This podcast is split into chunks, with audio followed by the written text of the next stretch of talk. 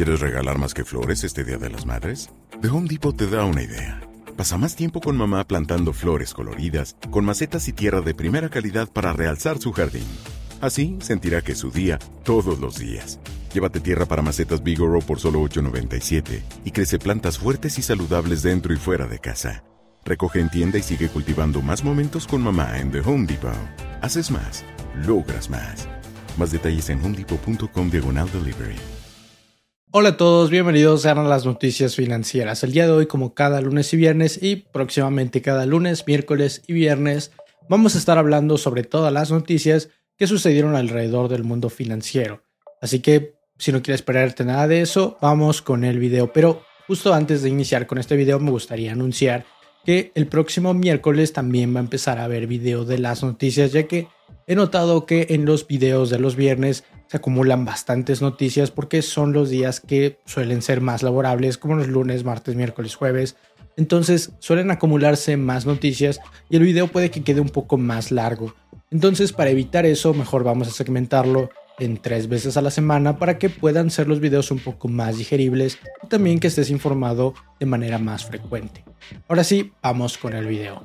Y tenemos que empezar con una noticia que viene del banco BBVA y de una pequeña fintech que está en el sector de las propiedades o una PropTech como les dicen más o menos ahora en estos tiempos. Y estas noticias no son tan comunes porque vamos a estar hablando sobre el banco BBVA y la House, que es el nombre de la PropTech de la que vamos a estar hablando, ya que de las dos salieron noticias sobre el mercado inmobiliario en la Ciudad de México. Y de hecho, ambas están afirmando que podría ser un buen momento en este año 2021 adquirir una casa en el mercado de la Ciudad de México. De acuerdo con ellos dos, con la PropTech y con el banco BBVA, las inversiones en el sector de los bienes raíces son inversiones sólidas, están bastante bien sostenidas en el tiempo, es decir, que conforme va pasando el tiempo suelen no perder su valor y conservarlo o incluso apreciarse. Aunque este hecho se da un poco más en ciudades grandes, pero esto pasa prácticamente en todo el país. La House, que es el nombre de la PropTech, propone varios elementos para poder juzgar o poder decir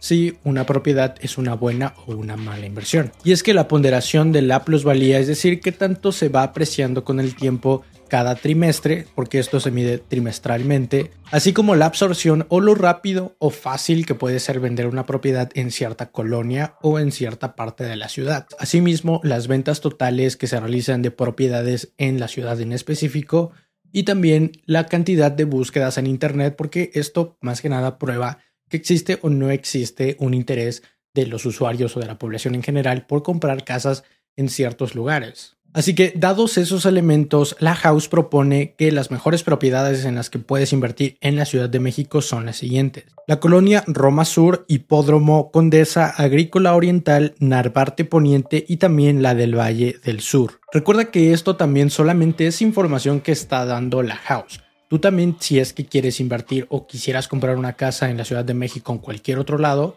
tienes que hacer tu investigación por tus propios medios, investigar bien de qué se trata, cuáles son las condiciones que existen en tu ciudad o en donde sea que te encuentres. Asimismo tienes los links de referencia de toda la información que vayamos a estar dando aquí abajo en la descripción. Y ahora vamos con lo que dice BBVA, ya que está diciendo que ellos prevén un incremento en, digamos, la otorgación de créditos hipotecarios en este año 2021 de al menos un 4%. Y es que también dijeron que en general las propiedades, los bienes inmuebles y más que nada todo el sector inmobiliario fue de los que más se apreció durante este año 2021 y durante el anterior que prácticamente estuvo en su pleno auge la crisis. El economista en jefe de BBVA Bancomer aquí en México también afirmó que las condiciones que se encuentran ahorita en este momento en el país son únicas y que no las habíamos visto desde hace mucho tiempo. Dijo que las tasas son bastante bajas y que los bancos están facilitando periodos extensos, entonces también los periodos y las tasas bajas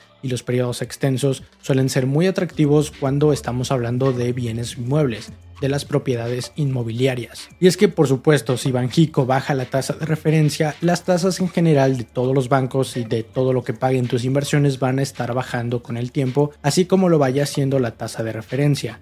También mencionaron que para nada nos encontramos en una burbuja de propiedades en una burbuja inmobiliaria y que los precios están bastante buenos. También agregaron que en los próximos años se prevé que las propiedades crezcan incluso más que la inflación, o sea que se van a estar apreciando con el tiempo. Entonces prácticamente con las tasas en mínimos históricos que alcanzaron su mínimo en diciembre y que ahorita están un poquito más arriba, pero prácticamente se encuentran en mínimos.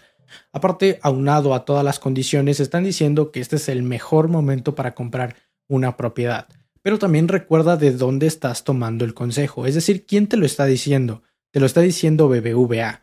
BBVA literalmente vive de otorgar créditos. Cuando ellos te otorgan un crédito, ellos están ganando dinero porque tú les vas a estar pagando por ese crédito que te están prestando. Los intereses son la manera en la que los bancos ganan dinero. Entonces, si es que quieres saber más información, yo te recomendaría que veas a un experto, que veas a personas que realmente sepan del tema. Yo no soy una persona que sepa del tema y por eso no me atrevo a decirte más información, pero de todas maneras tienes todos los links de referencia en la descripción y también recordarte que tienes que ver muy bien la información, analizarla, todos los detalles tienen que estar bajo tu cuidado. Pero bien, ahora vamos con la siguiente noticia y esta viene de un banco que es Citibanamex, ya que también parece que se están uniendo a toda la oleada de nuevas noticias o de más bien mejores perspectivas hacia el crecimiento de la economía mexicana en este año 2021 porque también elevaron el porcentaje al 4.5% de lo que creen que pueda crecer la economía mexicana en este año. Y como ya lo hemos visto en noticias anteriores, cada vez más instituciones se van uniendo para poder ponerse de acuerdo y decir cuál es el mejor futuro, cuál es lo más probable que vaya a suceder con la economía mexicana. Pero justo hablando de bancos, ahora vamos con la siguiente noticia que viene de Moody's, ya que parece que mantiene su posición o su calificación negativa en general hacia el sistema bancario mexicano. Y esto después de decir que la actividad económica va a tardar al menos unos dos años en poder recuperarse o en estar a los niveles en los que se encontraba antes de la pandemia. Dijo que la mala nota o que la mala calificación crediticia en general el sistema bancario mexicano se da porque tiene bastante relación con la nota soberana, es decir, el crédito de la nación. Entonces, por supuesto que si la nación no tiene una buena calificación y los bancos dependen directamente de la nación, los bancos también van a tener una mala calificación a los ojos internacionales. Y ahora vamos con noticias de impuestos y del SAT. Y vamos a estar hablando sobre la OCDE o la Organización para Cooperación y Desarrollo o algo así, que prácticamente es una lista de los países más desarrollados o que tienen las economías más grandes, porque aunque no lo parezca, México es una de las grandes potencias y se encuentra entre los países que tienen una economía más grande con respecto a su PIB. Entonces, de acuerdo con este índice, la mayoría de países, o al menos un promedio podríamos decir, obtienen un 20% de su Producto Interno Bruto a través del IVA o del impuesto al valor agregado. Por supuesto, estos términos pueden variar de país en país, pero prácticamente en todo el mundo se encuentran presentes tanto el IVA, el impuesto al valor agregado, como el ISR, es el impuesto sobre la renta, con otros nombres o tal vez otros significados, pero estos dos impuestos siempre los vamos a estar encontrando a donde sea que vayas en cualquier país del mundo. Y la nota o lo que se dio a conocer es que México solamente obtiene un 4.2% de su Producto Interno Bruto a través del IVA. Pero ni siquiera eso es lo peor, porque al parecer tiene el potencial o más o menos estimado en las ventas podría alcanzar hasta un 7.2%.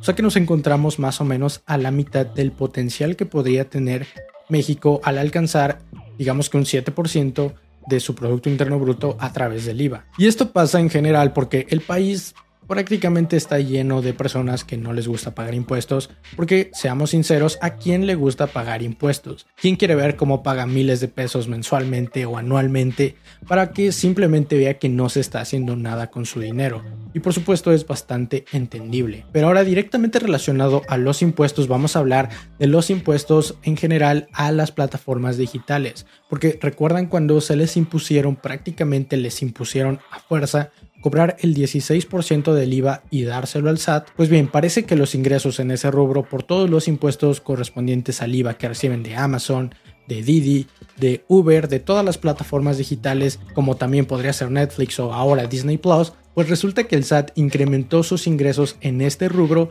más de un 600%. En general, un 642% fue lo que se incrementó con respecto al año pasado gracias a este pequeño movimiento que hicieron. Así que bueno, esperamos que le den el mejor uso que realmente se note en la sociedad o que podamos verlo cuando salimos a las calles. Y ahora vamos con noticias de la consultora AT Kearney, que prácticamente año con año hace una lista de los principales países en los que es más fácil o más atractivo invertir capitales extranjeros. Y resulta que por segundo año consecutivo no nos encontramos en esta lista. México no salió en la lista de los 25 principales países para invertir capital extranjero gracias a prácticamente todo lo que ha hecho el gobierno. Es decir, darle revés a la reforma energética, la cancelación del aeropuerto, la negativa hacia el outsourcing, la reforma al sector eléctrico y los proyectos que prácticamente no harán mucho impacto como Dos Bocas y el tren Maya, e incluso las condiciones cambiantes para la inversión. Prácticamente, ¿quién va a querer invertir en nuestro país si les dices una cosa y de repente les cambias el juego y luego les vuelves a cambiar y luego les dices que sí y luego que no, nadie va a querer invertir en nuestro país si no se ponen las condiciones claras. Y luego todavía hay que sumarle la crisis y la emergencia sanitaria. Por supuesto, nadie va a querer invertir en México de esa manera, pero incluso, o sea, sin contar la crisis sanitaria, Brasil también logró entrar y Brasil es de los peores, si no es que el peor que ha manejado la pandemia. Pero bueno, ahora vamos con noticias de la inflación, porque parece que sí se le están saliendo un poco de las manos a el Banco de México, aunque ellos dicen que es algo normal. Y es que la inflación en el primer trimestre de marzo se reportó de 4.12. Recordemos que Banjico había puesto la tasa de la inflación en un 3% más o menos un por ciento, es decir, que podría estar en el 2 o en el 4%, no menos y no más. Pues bien, ahora que salieron las nuevas cifras y que por cierto se debieron prácticamente al aumento en las gasolinas, el aumento en el gas, el aumento en el huevo y el aumento en la tortilla, pues el Banco de México salió a decir o prácticamente dio a decir que no era mucho, es un 4.12% comparado al 4% que tenían como límite es muy poquito, entonces parece que no van a cambiar las tasas de referencia, ni la van a subir ni la van a bajar. Han dicho que así como está al 4%, probablemente se pueda quedar así en los próximos en el próximo año o en los próximos dos años.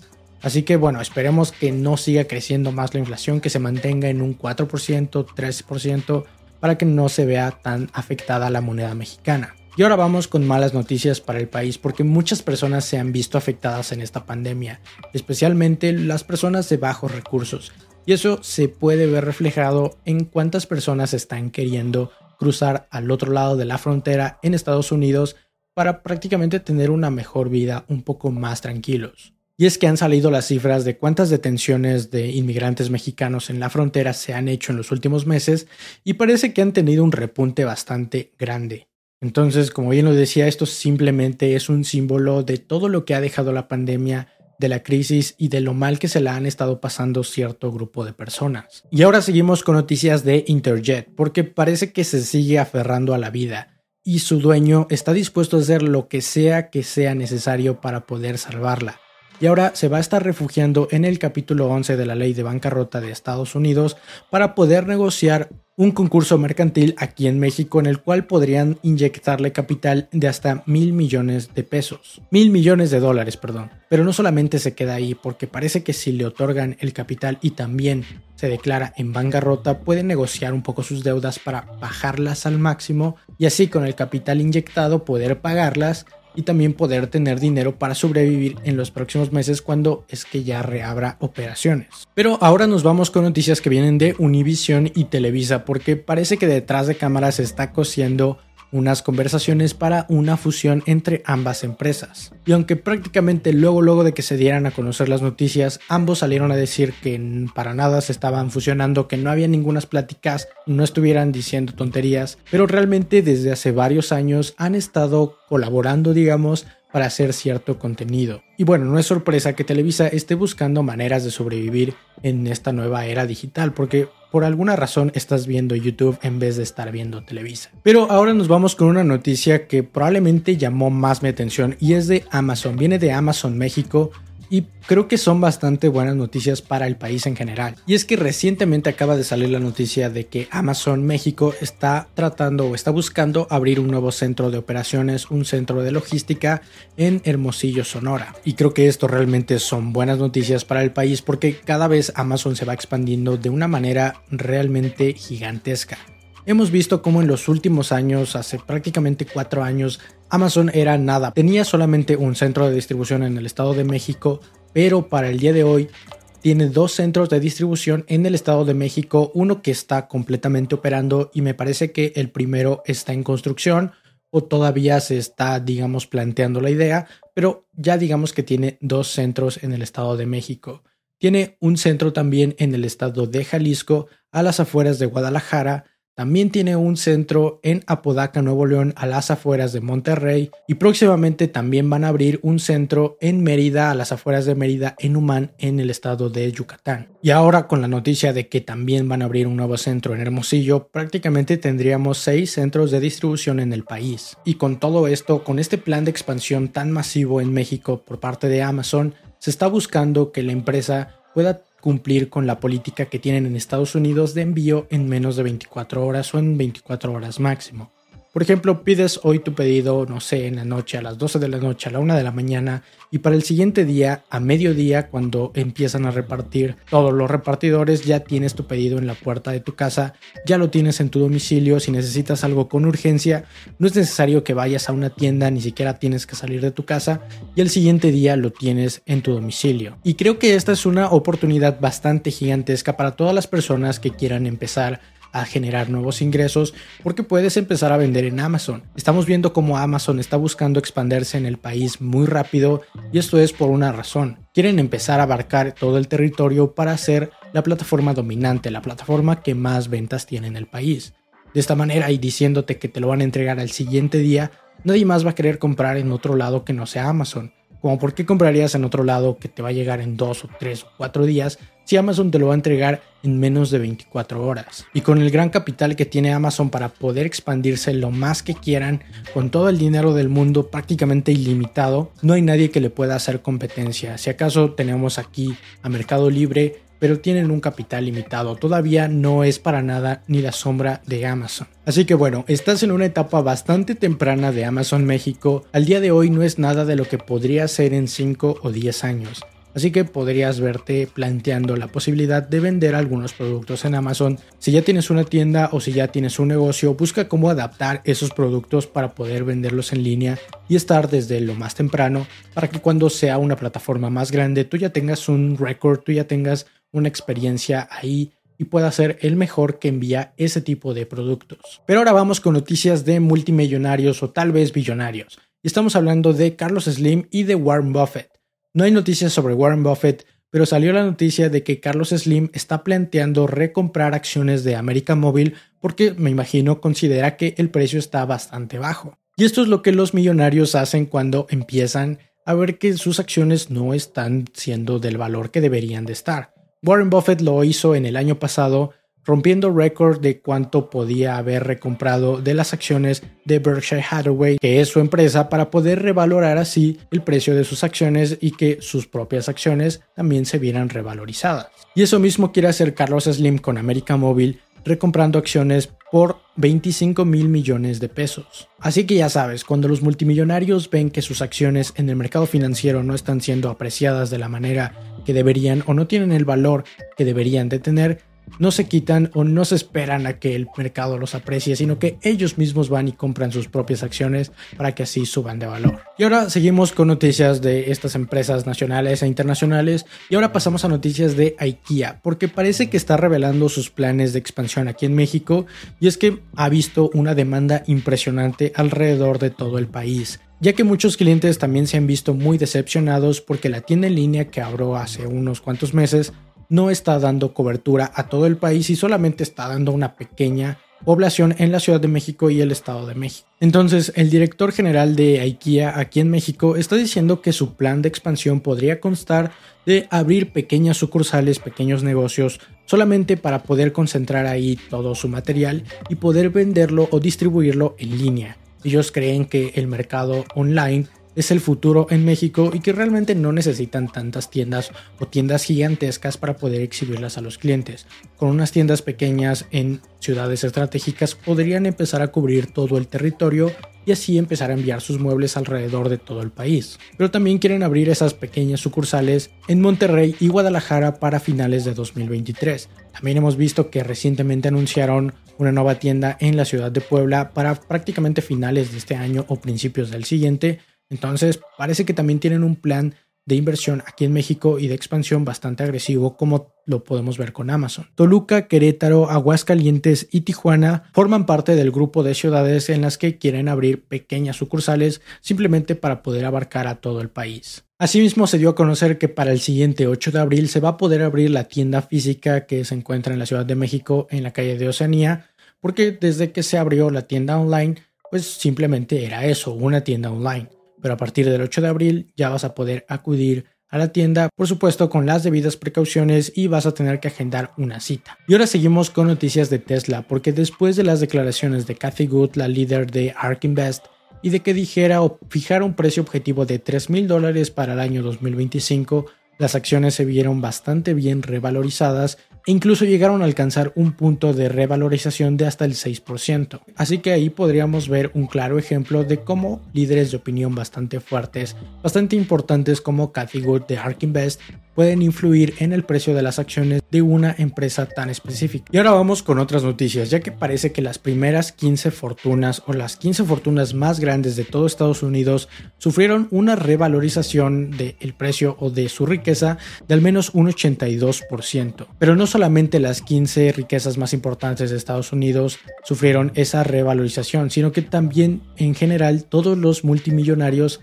digamos que en promedio aumentaron su riqueza en un 45% durante el año del 2020. Y esas son noticias que se sienten bastante mal, porque hemos visto cómo la mayoría de personas alrededor de prácticamente todo el mundo no se la ha pasado bien en esta pandemia.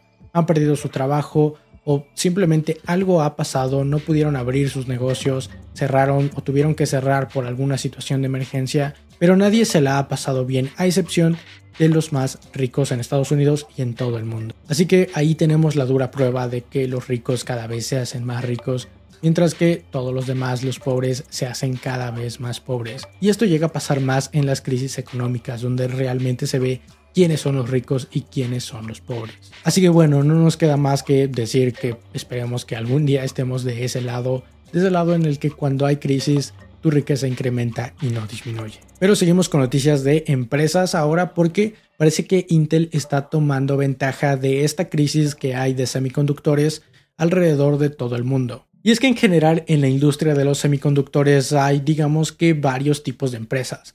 Hay empresas que crean sus propios chips, que ellos mismos los diseñan, los manufacturan y después los venden en general a varias empresas como podría ser Intel o también Apple. Pero hay otras empresas que ellos diseñan sus propios chips y después van con otras empresas que únicamente se dedican a fabricarlos. Y por último tenemos a las empresas que únicamente fabrican a los semiconductores. Y parece que ahora Intel, que originalmente diseñaba y manufacturaba sus propios chips, se está metiendo al negocio de manufacturar o de hacer los chips de otras empresas, diseñados por otras empresas. Y es que Intel recientemente nombró a un nuevo CEO, y este CEO parece que se está poniendo las pilas, se está activando para no quedarse atrás en la competencia o en esta crisis de los chips. En general van a invertir más de 20 mil millones de dólares en dos nuevas plantas en Arizona para poder construir y manufacturar estos nuevos chips que estarían haciendo de otras empresas. Así que bueno, si pensabas que Intel ya se estaba quedando muy obsoleto, parece que ahora sí le va a hacer la competencia a Qualcomm,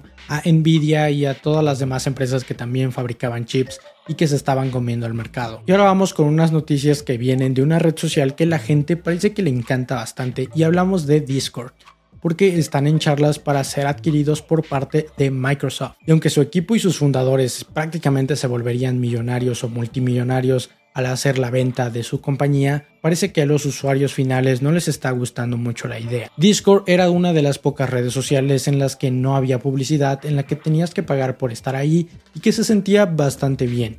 Se sentía que nadie estaba tomando, tratando de venderte algo, y entonces eso era lo que le gustaba a los usuarios. Pero ahora que Microsoft podría tomar el control de Discord, realmente no se sabe qué es lo que va a pasar en el futuro. Entonces los usuarios no están muy contentos con esta nueva decisión. Pero ahora pasamos a otra noticia que viene de Robinhood. Porque recuerden como ya habíamos visto que parece que había rumores de que quería salir a la bolsa, de que se iba a la bolsa, de que cuál iba a ser el precio inicial y ahora ya oficialmente y formalmente presentó toda la documentación, todo el papeleo ante la SEC que es el regulador americano de la bolsa y del mercado financiero en general. Y ahora ya puedes revisar todos sus estados financieros, ya puedes revisar la misión, la visión de la empresa y puedes realmente evaluar si te convendría o si te gustaría adquirir acciones de ella. Recuerda que tienes esos links abajo en la descripción. Y ahora vamos con noticias de la bolsa de valores, porque parece que ha estado tranquila en los últimos días, realmente no ha pasado mucho. Ha habido algunos bajones, ha habido algunas subidas. En general, el mercado hasta el día miércoles no se ha movido mucho, pero vamos a ver cómo sigue en los próximos días. En general, la bolsa ganó el lunes un 1.2% en el Nasdaq y el SP 500 un 0.7%. Pero al siguiente día el SP 500 bajó un 0.8% y el Nasdaq también con un 1.1%. Pero ahí no se quedaron las bajadas porque para el día miércoles el SP 500 bajó un 0.6% y el Nasdaq un 2%. Y es que realmente no ha habido muchas noticias alrededor de la bolsa de valores. No ha habido noticias de inflación o noticias como lo veíamos hace algunos meses con GameStop. No ha habido nada similar y en general los bonos a 10 años emitidos por la Reserva Federal se encuentran en niveles, digamos, normales. Entonces el mercado pues no se ha visto muy emotivo pero vamos a ver cómo funciona o cómo reacciona el mercado en las próximas semanas. Por último, en el estado de Nueva York parece que se están planteando la idea de empezar a hacer legal el uso de la hierba, que no puedo decir aquí en YouTube, pero el uso de esta hierba que está apareciendo en pantalla. Y aunque por supuesto esto solamente sería legal para personas o jóvenes mayores de 21 años y tendría un impuesto, digamos, de IVA, un impuesto o algo similar, de hasta el 13%. Así que simplemente ahí tenemos otro estado, ahí tenemos a otro lugar que también empieza a plantarse la idea de hacer legal el uso de esta hierba. Vemos que esta industria tiene bastante potencial a futuro y seguramente va a ser de las industrias líderes en el futuro, en los próximos años. Pero bueno, eso es todo por el día de hoy. Recuerda que vamos a empezar a hacer los videos también el miércoles para no hacer los videos tan largos como este. Pero eso es todo por el día de hoy. Recuerda que si tienes una pregunta o una duda o quieres que te conteste algo, tienes mis redes sociales aquí en la pantalla por cualquier cosa. Mi nombre es Alejandro y espero que tengas una excelente inversión. Bye.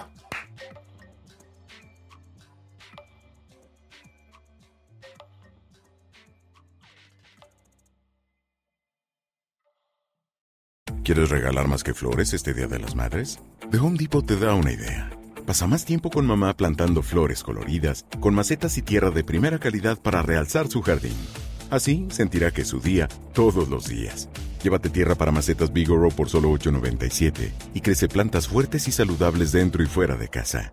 Recoge en tienda y sigue cultivando más momentos con mamá en The Home Depot. Haces más, logras más. Más detalles en homedepot.com diagonal delivery.